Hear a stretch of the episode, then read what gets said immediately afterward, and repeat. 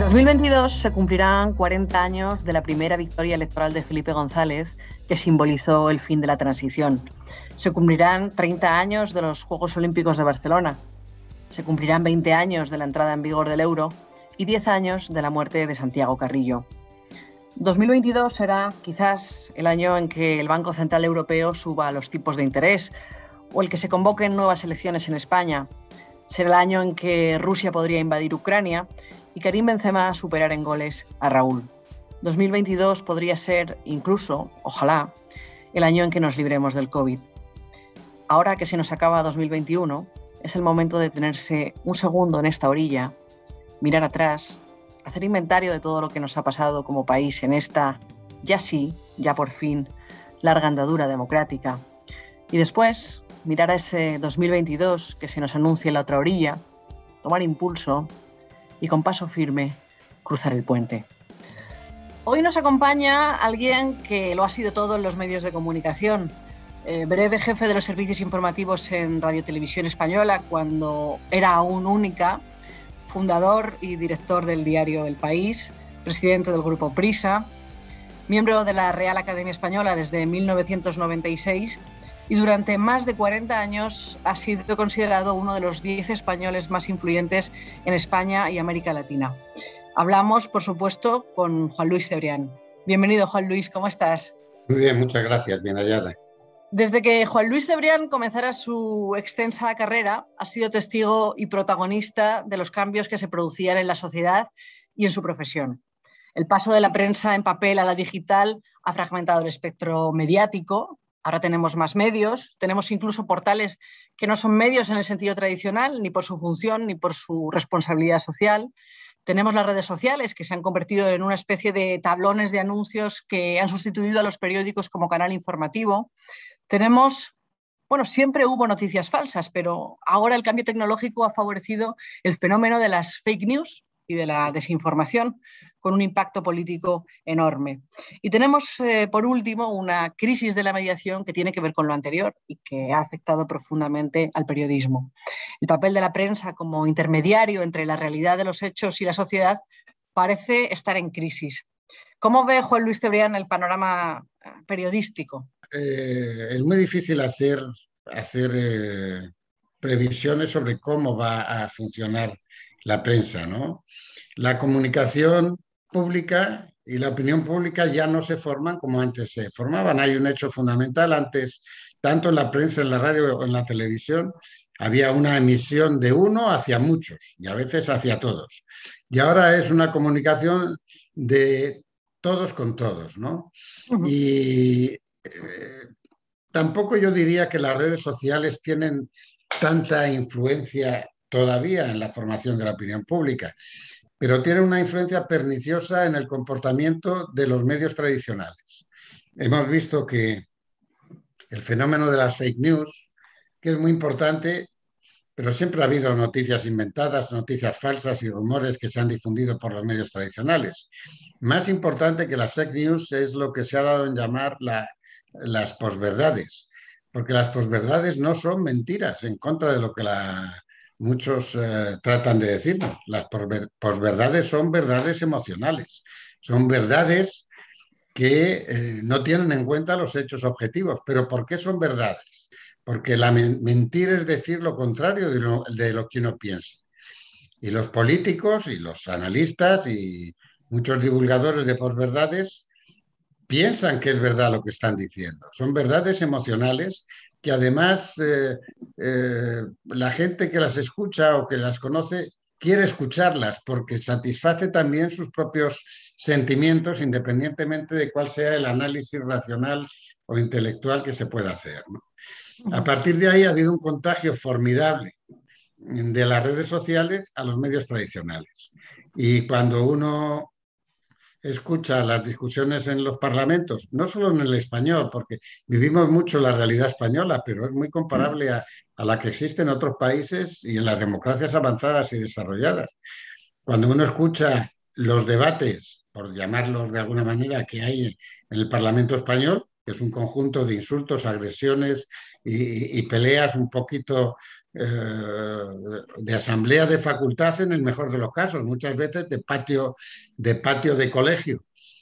O cuando escucha las tertulias supuestamente o los debates supuestamente intelectuales o políticos en las televisiones, donde vemos a los periodistas que se insultan entre ellos más todavía que los políticos, pues eh, hay que entender que el fenómeno de las redes sociales ha contagiado al periodismo profesional, donde y, que nuestros colegas o muchos de nuestros colegas ya la comprobación de fuentes, el secreto de las mismas, el rigor eh, en los datos, eh, eh, la atención a cuando hay un conflicto a todas las partes en conflicto y a las expresiones y las opiniones de todas las partes en conflicto, pues no interesa.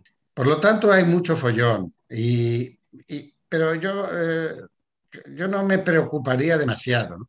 Antes eh, comentábamos precisamente la comparación entre la invención de la imprenta y la invención de Internet. Yo creo que la invención de Internet es más importante eh, mm, para el mundo que la invención de la imprenta. Es casi tan importante como la invención del alfabeto. Eh, la invención de la imprenta fue un beneficio para la humanidad formidable y, entramos en una nueva era de la civilización. Pero al mismo tiempo, al producir la interpretación libre de la Biblia, que fue quitarle el poder a los monjes en los monasterios de interpretar la, la verdad revelada, pues generó unas guerras de religión y, unas eh, masacres eh, en, busca del poder en toda Europa que duraron más de dos siglos.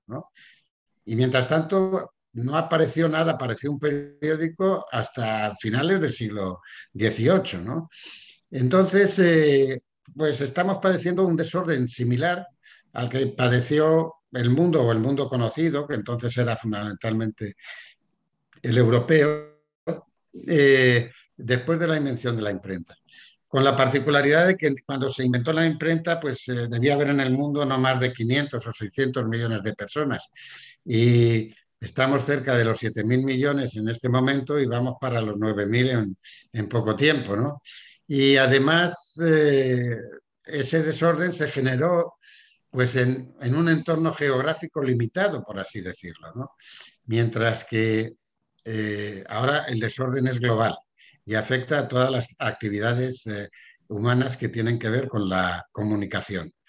Y casi todo lo que existe es en gran medida comunicación. Entonces, los periodistas siempre nos hemos preguntado si estábamos dentro o fuera de Palacio, ¿no? Esto es eh, porque además como todos hablábamos con los ministros, los presidentes, los diputados, etc. Y, y, y esta era una mala pregunta. Los periodistas éramos mediadores eh, entre, entre la sociedad y, el poder, por así decirlo.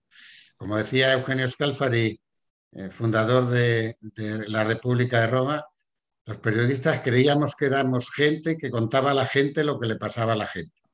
Bueno, ahora la gente cuenta lo que le pasa por ella misma sin necesidad de ningún tipo de mediación. Eso lo hemos lo denominamos en un principio periodismo ciudadano.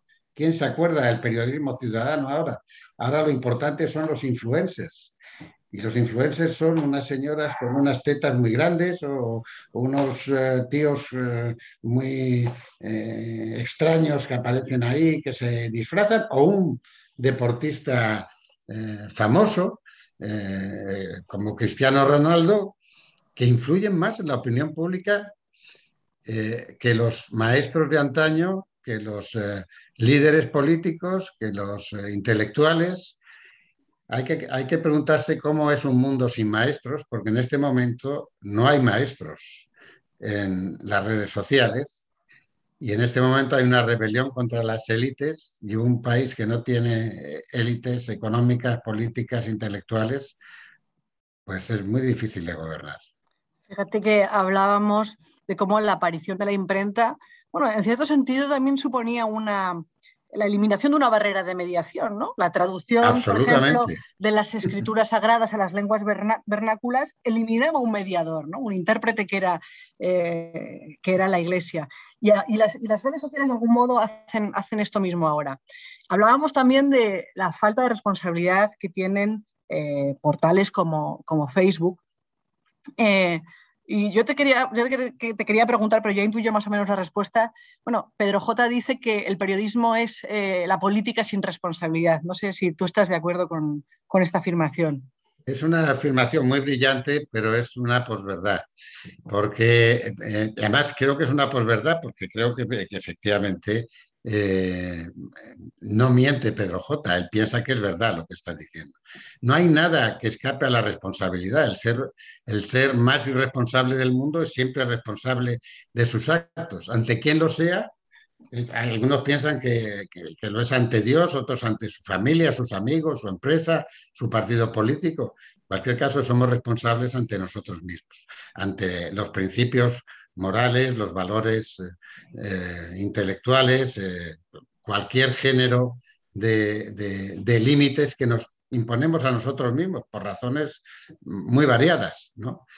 por lo tanto, todos tenemos responsabilidades y además todos pagamos el precio de no ser coherentes con las responsabilidades en las que incurrimos. No, no lo que yo creo que quería decir Pedro J es que, y en eso estoy de acuerdo con él, es que un periodista debe eh, publicar la verdad independiente, sin tener en cuenta él necesariamente eh, las eh, consecuencias de publicar los hechos verdaderos. Un periodista no es un juez, un periodista no es un gobernante, ¿no? Y yo en ese sentido estoy de acuerdo con él. Los periodistas no debemos pensar tanto en las consecuencias de lo que publicamos como en que efectivamente lo que publicamos es cierto, son hechos eh, comprobados y comprobables, efectivamente no dañan los eh, eh, legítimos derechos ajenos y, digamos, forman parte de, la realidad. ¿no? Hay quien decía que noticia es lo que el poder no quiere que se publique. Pues me, me sigue pareciendo una buena definición. Muy bien. Siguiendo por, este hilo de la, responsabilidad, eh, hubo un tiempo en España, no, tan lejano, en el que bueno, la responsabilidad política eh, la protagonizaba el PSOE y la, y la responsabilidad, digamos, eh, periodística la, la, acaparaba fundamentalmente el grupo Prisa. En, la España en la que yo nací, había esos dos pilares que, casi vertebraban la nueva España democrática, que eran el PSOE y, el Grupo Prisa. Eh, y quería saber, como protagonista de aquel tiempo, ¿cómo entendiste el papel histórico y democrático que debía jugar el país y, cómo entendiste que debía ser la relación del periodismo con el poder político? Y bueno, ¿y, qué aprendizaje eh, extrajiste de, esa relación? Pues, pues yo no me hice muchos eh, no me, hice, no, me hice mucho lío con esto, ¿no? Es decir, yo he sido un periodista toda mi vida y lo que quería hacer era un periódico. No quería hacer un periódico de derechas, ni de izquierdas, ni, medio pensionista. Quería hacer un, periódico.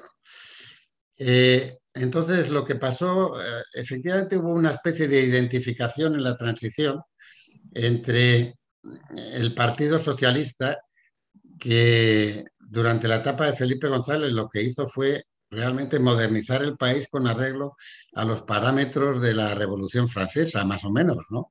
Es decir, eh, modernizar el país en el sentido de reconocer eh, la existencia de un país que hasta ese momento había estado prácticamente eh, partido por la mitad y una mitad no reconocía a la otra. Y lo, lo que nosotros quisimos hacer fue un periódico, un periódico que contara lo que pasaba nada más. ¿no? Pasó que eh, en es, cuando el país salió, la, izquierda eh, política española no tenía voz en la prensa diaria. Tenía alguna voz en algunos semanarios, como Triunfo o como Cuadernos para el Diálogo, que ya por entonces era semanario. Tenía más voz en, eh, las editoriales de libros. Los periódicos para los periódicos no existía la izquierda prácticamente. Y nosotros dimos voz a la izquierda desde el primer día, con lo cual hubo eh, pues esa especie de osmosis a veces que se decía que no es que el país fuera del PSOE, que no lo era en absoluto, fue los líderes del PSOE fueron los únicos que no concurrieron a la formación del país. Concurrieron los del PSP, de Tierno Galván. Concurrió el Partido Comunista. Ramón Tamames estaba entonces en el Comité Central del PC y era miembro del Consejo de Administración. Estaban los franquistas liberalizadores o aperturistas. Estaban los demócratas cristianos. Estaba todo el mundo menos el Partido Socialista Obrero Español que no tenía gente representada, representada en, en, la empresa. ¿no? Eh, pero yo creo que hubo también una coincidencia generacional. Ahora cuando se habla de la memoria histórica, me sorprende que estos jóvenes, estos jóvenes líderes que tenemos no pregunten a quienes vivieron aquellos acontecimientos eh, cuál fue la memoria. Y, suceden cosas como lo que ha pasado con la ley de amnistía, que hemos visto nada menos que a los que la promovieron acusar de que eso fue una especie de imposición franquista. Los franquistas no querían para nada promulgar una ley de amnistía. La ley de amnistía fue una exigencia fundamentalmente del Partido Comunista, a la que se sumó el PSOE, que se reclamaba además en, las calles en las manifestaciones se gritaba libertad, amnistía y estatuto de autonomía. Eran las tres demandas. De... Y contra la ley de amnistía eh, solo se pronunciaron en las Cortes precisamente los partidos independentistas, bien en contra o bien absteniéndose, PNV, Esquerra Republicana de Cataluña, y el partido franquista, lo que sería, si queremos hoy, el equivalente a Vox, porque yo no creo que Vox sea la extrema derecha como tal, creo que es el franquismo sociológico, lo cual es muy preocupante porque el franquismo sociológico es muy amplio. Y, cuando Franco murió, la mitad de los españoles más o menos eran franquistas y, lloraron su muerte, cosa que eh, creo que desconocen los jóvenes líderes de, de ahora también, ¿no? Sí, precisamente una de las cosas de las que quería hablar contigo es, eh, memoria histórica. ¿no? Eh, me acordaba de Plutarco, eh, hablaba de la superioridad del vencido sobre el vencedor en, materia de, generosidad. Y ciertamente en la transición la, izquierda fue generosa antepuso la convivencia a la revancha y, consiguió hitos como, como mencionabas tú, como la ley de amnistía. Em, y sin embargo, parece de algún modo que, es, eh, que la izquierda es incapaz de celebrar sus triunfos, ¿no? Eh, que, en vez de eh, llevar como una medalla algo, un hito como la ley de amnistía, o incluso el propio éxito de la transición, que, en último término fue una verdadera ruptura, en vez de poner, llevar con orgullo esa medalla, parece que quiere eh, eh, renunciar a ella y quiere, y quiere eh, volver a, reabrir conflictos de, hace 40 años. No, sé si, no sé si tiene que ver con simplemente una cuestión generacional o, hay algo más ahí. Bueno, yo creo que tiene que ver con, con una cuestión generacional. Tiene que ver, es decir, todo lo que estamos viviendo en este momento tiene mucho que ver con el deterioro de las clases medias producido por eh, la crisis financiera del 2008. Y eso, eh, además, es un fenómeno que no solo se produjo en España, o sea, se produjo, por ejemplo, en América Latina, prácticamente en todos los países.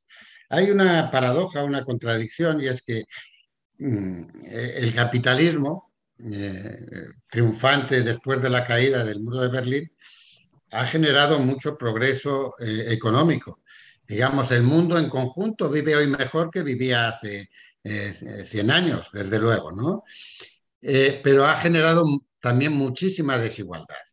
Y la desigualdad ha crecido tanto o más que, que, la economía. Y hubo un empobrecimiento de las clases medias, eh, fruto de las políticas de austeridad, etcétera y tal, lo que se llamaba el austericidio, un, deterioro serio de la capacidad adquisitiva y de las expectativas de las nuevas generaciones. Las nuevas generaciones están mejor preparadas que nunca y sin embargo pues tienen unos problemas formidables desde para encontrar empleo eh, o para, para, alquilar un piso en Madrid. Al mismo tiempo tienen una cultura eh, que de alguna manera contradice la cultura del esfuerzo en la que han sido educados los, pueblos más subdesarrollados o fuimos educados eh, los que nacimos en la posguerra. En la posguerra española había hambre, pero hambre auténtica. Y, yo muchas veces he, recordado que los hijos de los vencedores, yo soy hijo de vencedor, eh, teníamos mucho miedo a la policía política y yo decía, bueno, si los hijos de los vencedores tenemos este miedo a la policía política, ¿cuál será el miedo que tienen los hijos de los vencidos? Yo no hablaría de generosidad de la izquierda, no. La izquierda lo que estaba era, y la derecha, ambos, estábamos eh, eh, muy temerosos. Había mucho miedo en España. ¿Miedo a qué? A que se reprodujera la guerra civil. Y era un miedo que tenían los vencedores y los vencidos. Los vencedores porque pensaban que podía establecerse un sistema de, revanchas o de responsabilidades. Y los vencidos porque sabían cómo se habían comportado los vencedores y si volvían a vencer, pues la cosa no iba a ser agradable.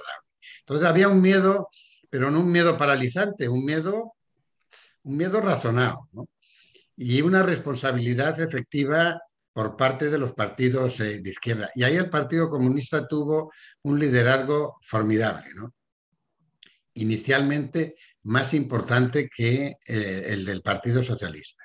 Cuando se anunció la ley de asociaciones, eh, corrió la especie de que el Partido Socialista estaría dispuesto a aceptar una especie de democracia limitada, por así decirlo, porque hubo un intento de no mm, reconocer al Partido Comunista porque estaba escrito en el entorno de la Unión Soviética, digamos dentro del, entorno de la Guerra Fría, formaba parte del, enemigo. Eh, bueno, el país explicó desde el principio que o se legalizaban todos los partidos políticos o no podía haber eh, democracia. Y, así se demostró después. Ahora yo verdaderamente me asombro cuando veo a, la derecha eh, eh, hacer declaraciones contra los comunistas, y no a los comunistas, sino a los eh, nacionalistas o a los, o a los socialistas y tal, acusar a la derecha de franquista. ¿Qué más franquista que Suárez, que era secretario general del movimiento y fue el primer ministro de la democracia? ¿O qué más comunista que Carrillo, ¿eh? que era el asesino de Paracuellos para la derecha española, o que Pasionaria, que presidió la primera sesión de las primeras Cortes Democráticas Españolas, ¿eh? y tenía un hijo eh, muerto en acción en la Guerra Mundial y héroe del Ejército Rojo.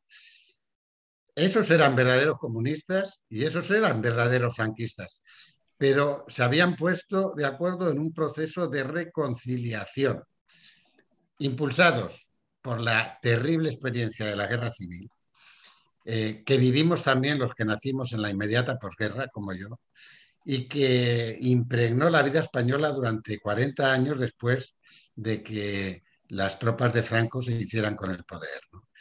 Yo creo que esta es la verdadera memoria histórica. Luego podemos hablar de otras cosas, de cómo el partido eh, Esquerra Republicana declaró la República Catalana un día antes que la República Española y hubo que corregir eso, o cómo el Partido Socialista se incorporó al golpe de Estado del general Primo de Rivera y el que se incorporó fue Largo Caballero, al que llamaban el Lenin español, o cómo fue el Partido Comunista quien provocó la revolución de Asturias contra, contra eh, el llamado bienio negro de la derecha en la, en la República, y cómo Esquerra Republicana aprovecha precisamente esa revolución para levantarse en armas y declarar la independencia de, Cataluña.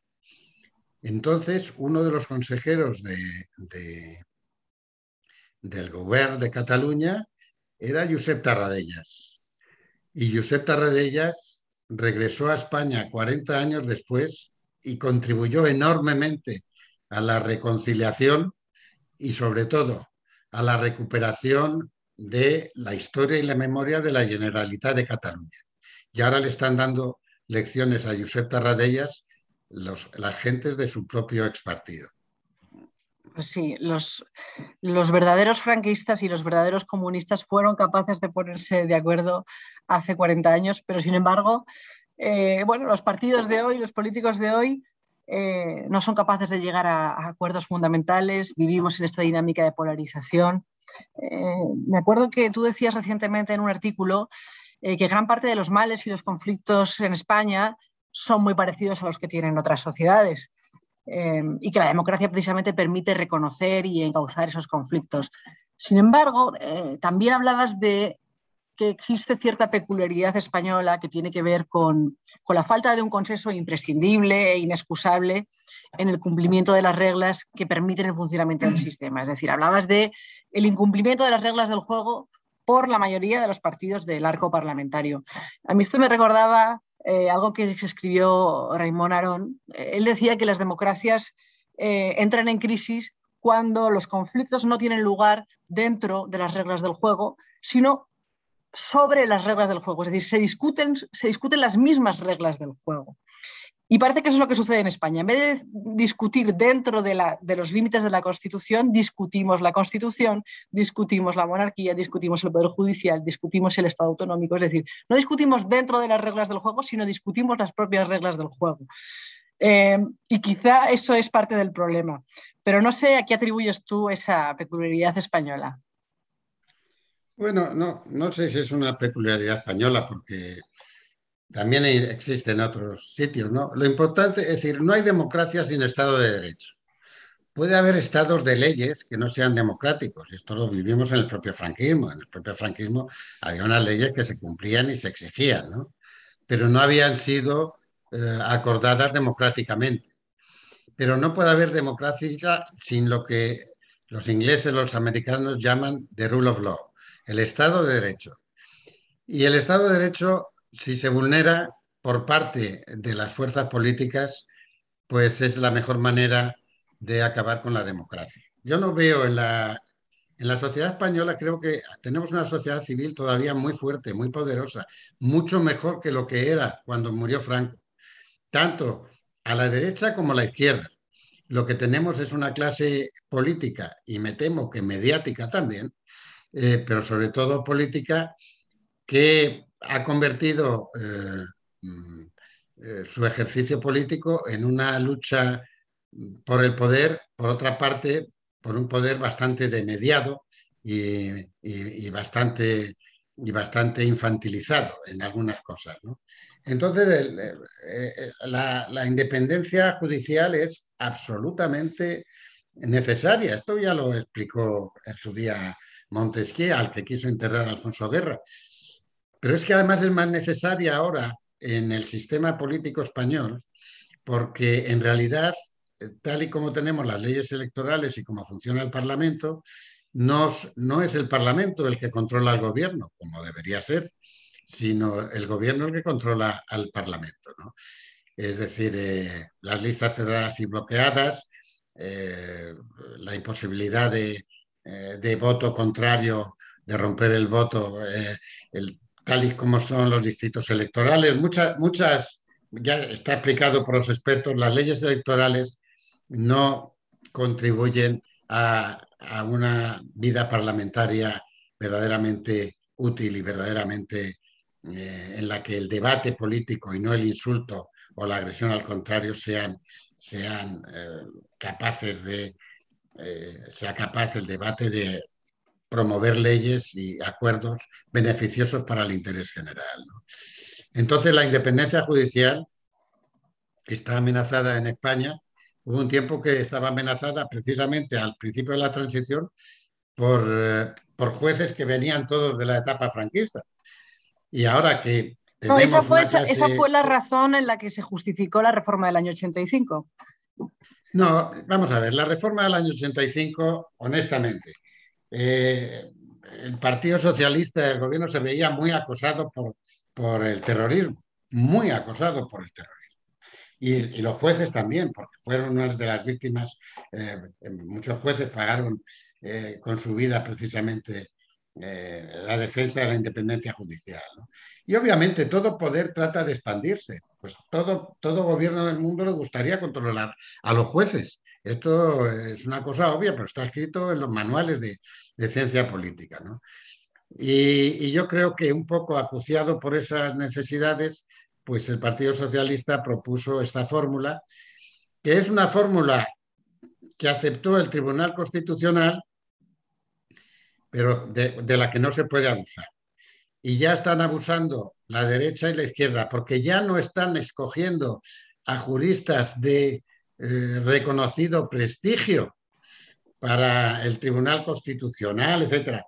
Están en lo que llamaban los italianos la lotización. A mí me tocan tres, a ti te tocan cuatro.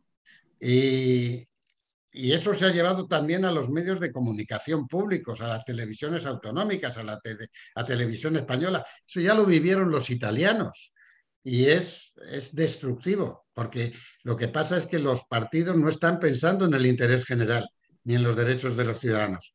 Están interesados en el clientelismo, tienen que ofrecer además mm, poder político o empleo a sus militantes, etcétera y tal. Y, y, no están pensando en el interés eh, de los ciudadanos, como digo. Oye, y Juan Luis, ahora que hablamos de polarización, eh, bueno, acabamos de saber el triunfo de Gabriel Boric en, las elecciones chilenas, liderando el Frente Amplio, que por cierto es un concepto que resuena mucho últimamente en España. Eh, no sé si cabe preguntarse si quizá Chile puede ser el espejo, el espejo del futuro que le espera a España, ¿no? Polarización entre, entre los dos extremos, proceso constituyente, desaparición del centro derecha y centro izquierda. Eh, no sé si, lo ves tan, eh, bueno, tan, tan, tan inestable todo, ¿o no? Bueno, yo creo que hay que esperar un, hay que esperar un poco, hay que, hay que entender que eh, el pinochetismo fue una especie de franquismo de baja intensidad.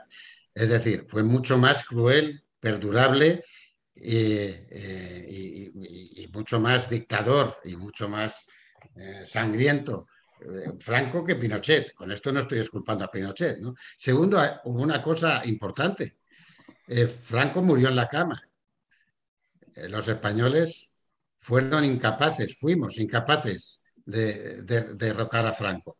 Pinochet la, transición chilena se hizo con Pinochet en vida, lo cual es, una rareza todavía más asumible. También se hizo la transición polaca con Jaruzelski en vida.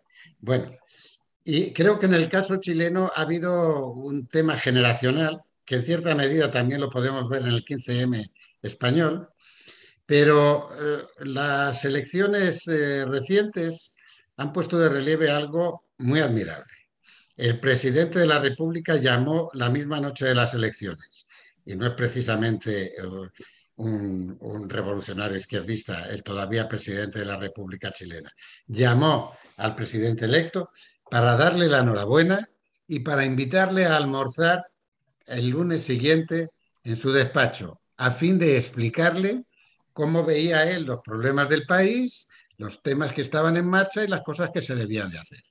Y el presidente electo, eh, el, más joven presidente, yo creo que de todos los países de América Latina, desde que se ha eh, impuesto la democracia allí, aceptó la invitación que agradeció y se estaban reuniendo ya el lunes siguiente, al tiempo que el perdedor de las elecciones, eh, parece que, yo no le conozco, pero parece que un pinochetista o un expinochetista bastante acérrimo, llamó por teléfono y para felicitarle al vencedor y tuvieron frases, si no cordiales, absolutamente eh, profesionales y elegantes entre ellos. En el actual momento político español, eso no se ha podido producir. Hemos vivido el no es no. Hemos, estamos viviendo eh, los insultos de con frases tan intelectuales por parte del jefe de la oposición como qué coño tiene que pasar en España para que el, presidente del gobierno asuma sus responsabilidades. Quiero decir, el, ambiente de crispación de la política española no responde a una crispación de la sociedad española, responde a una no diría irresponsabilidad, a una incompetencia formidable de los líderes políticos que tenemos. Que yo creo que aparte de que no han escrito lo que han publicado con su firma, ni siquiera han leído lo que han publicado otros que les vendría bien leer. Bueno, esa crispación o esa polarización probablemente alcanzó su punto álgido en España con el conflicto más importante que hemos tenido eh, en las últimas décadas, que es el, conflicto en, Cataluña. Eh, bueno, cuando hablamos de Cataluña acabamos volviendo siempre a la eterna discusión de, Ortega y Azaña, ¿no? Convivir o, eh, o conllevarse, ¿no? Em, yo te quería preguntar, ¿por qué crees, después de toda la experiencia que tienes de décadas, que el nacionalismo ha acumulado tanto poder en España. Es simplemente una cuestión aritmética, porque el PP y el PSOE los han necesitado para completar mayorías, o acaso puede ser también que los nacionalistas sí tenían un proyecto claro, sí sabían a dónde querían ir, aunque, aunque mm, pasara ello, todo, todo ello por, por, llevarse por delante la nación española, mientras que España eh, parece que, que, ha dejado de tener un proyecto de construcción compartido, ¿no? Eh, parece que no, no está muy claro cuál, em, cuál es el proyecto español actual. Yo quería preguntarte, ¿cuál habría de ser el proyecto español que continuara la obra del 78? Porque parece que estamos todos muy orgullosos de esa gran obra del 78, pero bueno, de, esa gran obra hace ya 40 años y de alguna manera habrá que renovar el proyecto común, ¿no? Bueno, vamos a ver, yo, creo que es que conviene no mitificar los hechos. Eh, yo me acuerdo cuando se produjo el 25 aniversario del, Estatuto de Guernica, Jaime García Veros, que fue uno de los eh, que lo negoció, eh, y hablando de las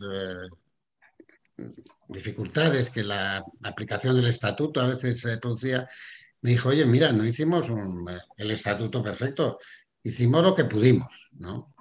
Entonces, claramente, en la transición española, en la Constitución española, pues allí todo el mundo empezó a, poner sus... Eh, e, era en cierta medida una carta a los Reyes Magos por parte de los líderes eh, políticos. ¿no? Y eh, se dio con el modelo de la España de las autonomías, que a mí me parece un acierto y me parece que ha sido enormemente beneficioso para disminuir las diferencias entre la España del norte y del sur y de la periferia y el centro, independientemente de lo que se diga de la España vaciada ahora, etcétera y tal. Que por cierto, para promover la España vaciada no hay que poner funcionarios en la España vaciada, lo que hay que poner es fábricas y, empresas, etcétera y tal, que generen riqueza en la España vaciada, que por otra parte genera mucha riqueza agropecuaria todavía, muchísimo más de lo que eh, la gente piensa. Entonces, eh, eh, ese, era, ese era el consenso también respecto a una España que había sido eh, víctima de guerras civiles fundamentadas sobre todo en cuestiones dinásticas, que se nos olvida también esto, ¿no? Y cuestiones dinásticas que enraizaban en sentimientos, pues francamente reaccionarios, por no decir retrógrados, de, lo que era tradicionalmente el carlismo, eh, que ya no sé si ni siquiera si se explica en las escuelas.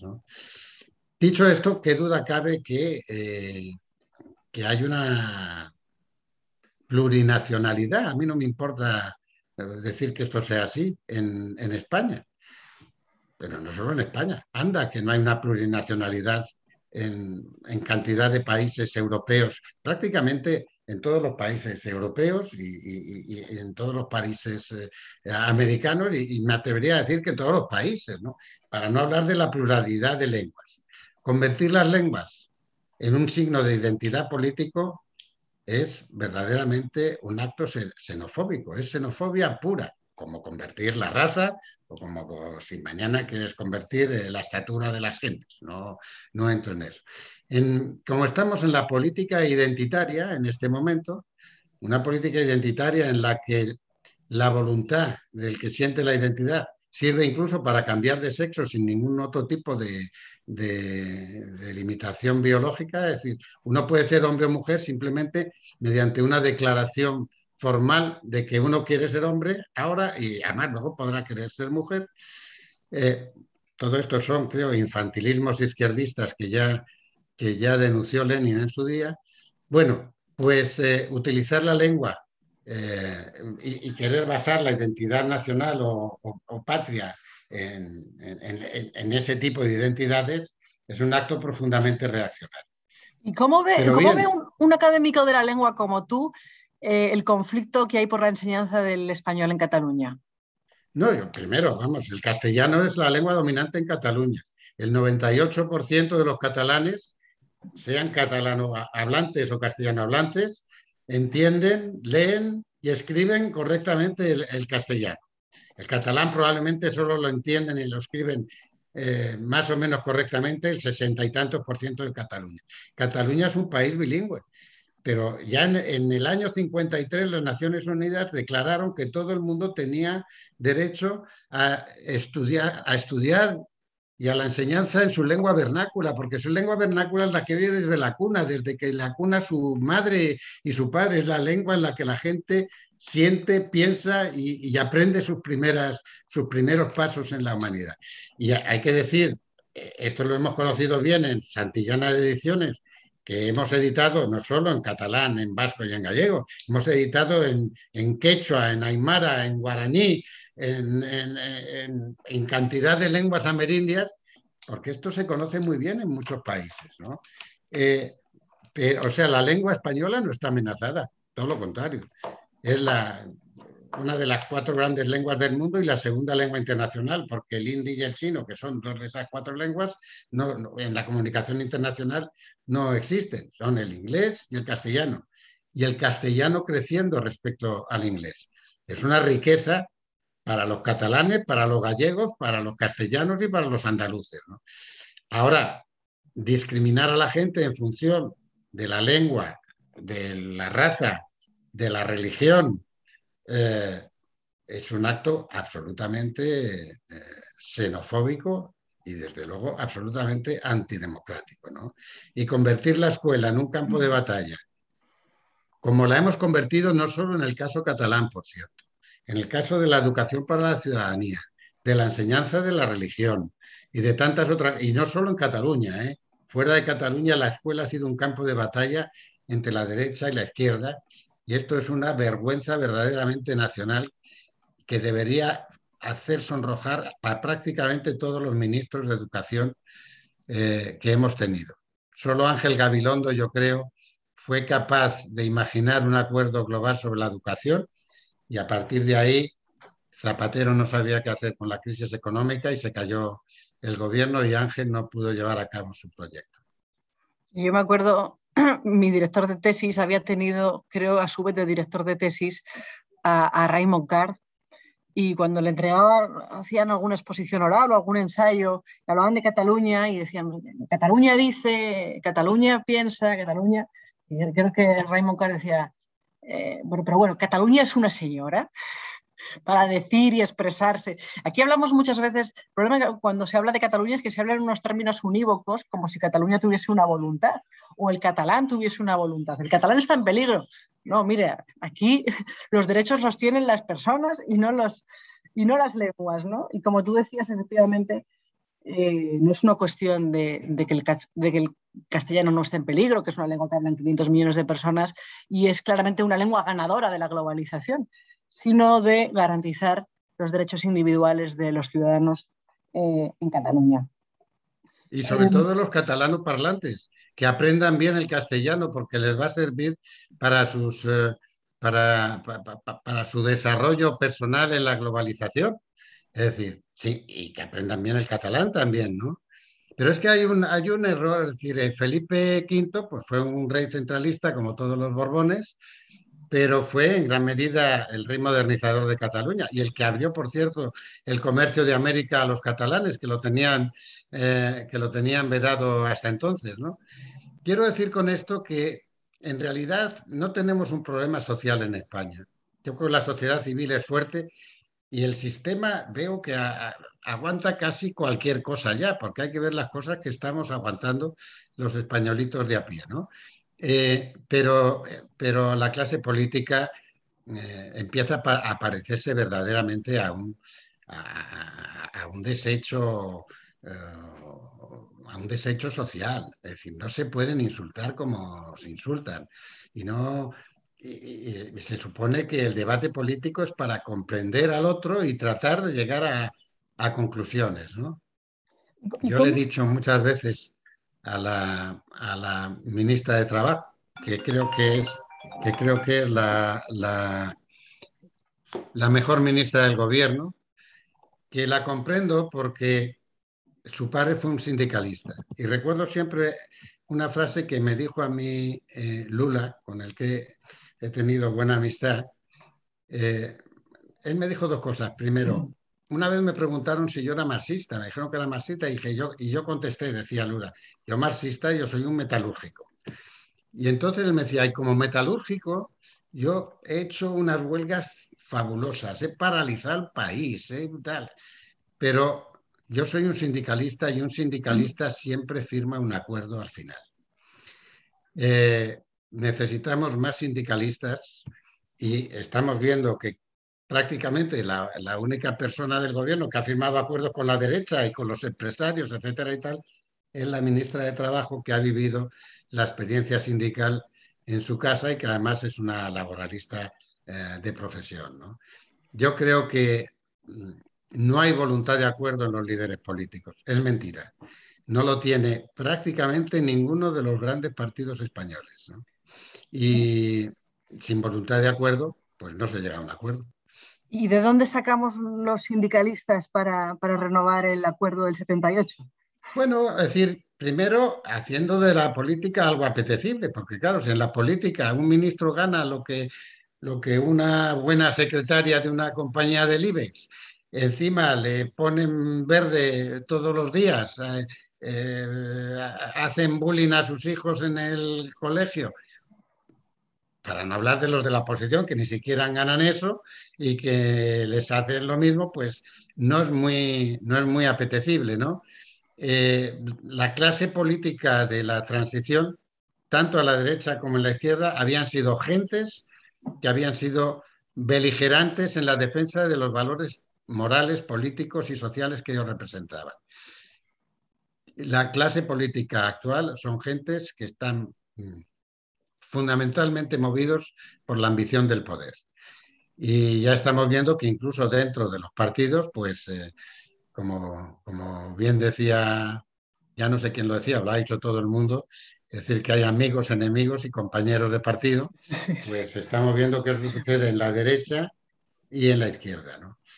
Pero yo sí creo en la sociedad española. Por ejemplo, el empresariado español al comienzo de la transición era malísimo y había manifestaciones de empresarios, una cosa verdaderamente notable. Yo decía, ¿qué tipo de empresarios son estos? ¿no? Como si tuvieran que oponerse a las manifestaciones de los sindicatos. Y ahora tenemos un empresariado fuerte, multinacional, muy capacitado, etcétera y tal. Yo creo que hay que cambiar las reglas electorales. Yo creo que hay que, primero, no hay, no hay constitución que dure si no se modifica puntualmente porque el tiempo pasa y efectivamente han pasado ya tres generaciones desde, desde la transición. Creo que hay que hacer un estatuto real o una ley de la corona que le diga al propio rey a la familia real lo que pueden y deben hacer y lo, y, lo que no deben y no pueden hacer, en beneficio de la propia familia real, por cierto, porque ahora es todo una improvisación. Desde luego, por supuesto, hay que cambiar el, el orden predatorio de la sucesión eh, por sexo, porque eso fue, fue una incidencia puntual y, resulta que la sucesión es contraria a la Constitución en este momento, la sucesión en la jefatura del Estado. Hay que, hay que estudiar bien el, el título octavo y cambiarlo, entre otras cosas porque ya todo eso de la vía rápida y la vía lenta para llegar a la autonomía, ya todo eso no tiene ningún sentido. Y hay que reconocer que, que, que las autonomías que tienen lenguas autóctonas y etcétera, pues pueden tratar de tener un sistema de eh, asimetría federal, como se... todos los países federales son asimétricos, todos son todos. Es decir, y yo creo que si no hay un sistema federal, eh, esto va a seguir siempre sometido a muchas tensiones. Y hay que eliminar la provincia como circunscripción electoral porque eso hace, eh, eso atenta contra la proporcionalidad real de la, la, eh, de las elecciones. ¿no? Son, no hay que hacerlo todo a la vez, son cuestiones puntuales, no es abrir la Constitución así entera para ver qué pasa, y obviamente quienes lo que quieren es un cambio de régimen y pasar de la monarquía parlamentaria a la república, pues eh, están atacando a la corona porque si cae la corona hay que abrir un periodo constituyente. Yo no creo que España necesite un periodo constituyente para nada. No creo, no creo que España tenga esos problemas, la sociedad española. Yo creo conocerla por lo menos como, como el que más, ¿no? Es decir, hay un problema en la clase política.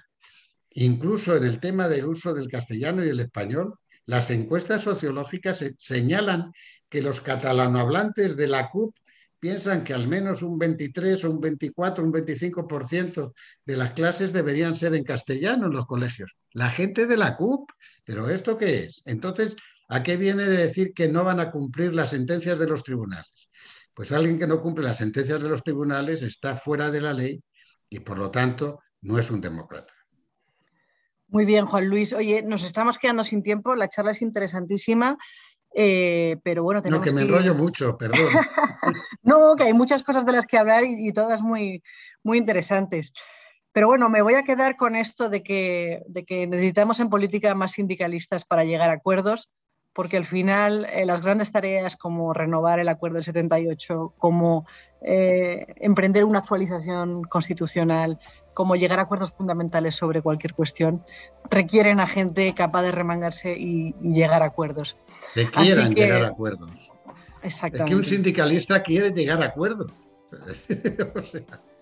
Sí, sí, pues a ver si encontramos también políticos que quieran llegar a acuerdos, porque como ahora todo, todo funciona por incentivos, no, es que, es, que es que el partido tal no tiene incentivos para llegar a un acuerdo. Bueno, pues vamos a ver si podemos dejar los incentivos a un lado eh, y remangarnos para, para ponernos de acuerdo entre todos en, los aspectos fundamentales del país. Juan Luis, eh, muchísimas gracias por venir al puente, ha sido un verdadero placer escucharte. Eh, y nada, aquí tienes tu casa para cuando quieras volver. Muchísimas gracias. A vosotros.